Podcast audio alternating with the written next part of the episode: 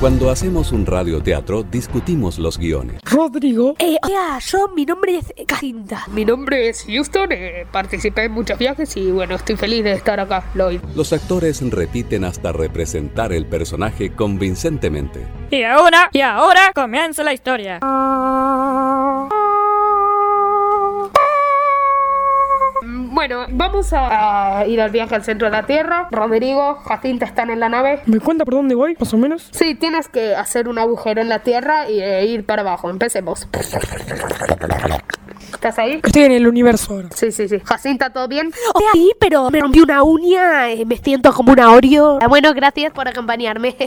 Soy rusa. Jacinta, pórtate como un astronauta, por favor. ¿Cómo está Rodrigo en la nave? Ah, pero estamos ahí. Estoy a tocar un botón y casi exploto todo. Mejor no voy a tocar nada más. Bueno, comencemos, señores. Eh, estamos ya, eh, están en el núcleo todavía, que no... pa- Houston, creo que se me paró la nave. No sé qué voy a hacer. ¿Salgo con el cable? No sé, a ver, ¿viste que hay un cable rojo? Ya lo corté. Justo te iba a decir que había un cable rojo y que no había que cortarlo. Pero si no me avisas, yo ya lo corté. Pero va a explotar.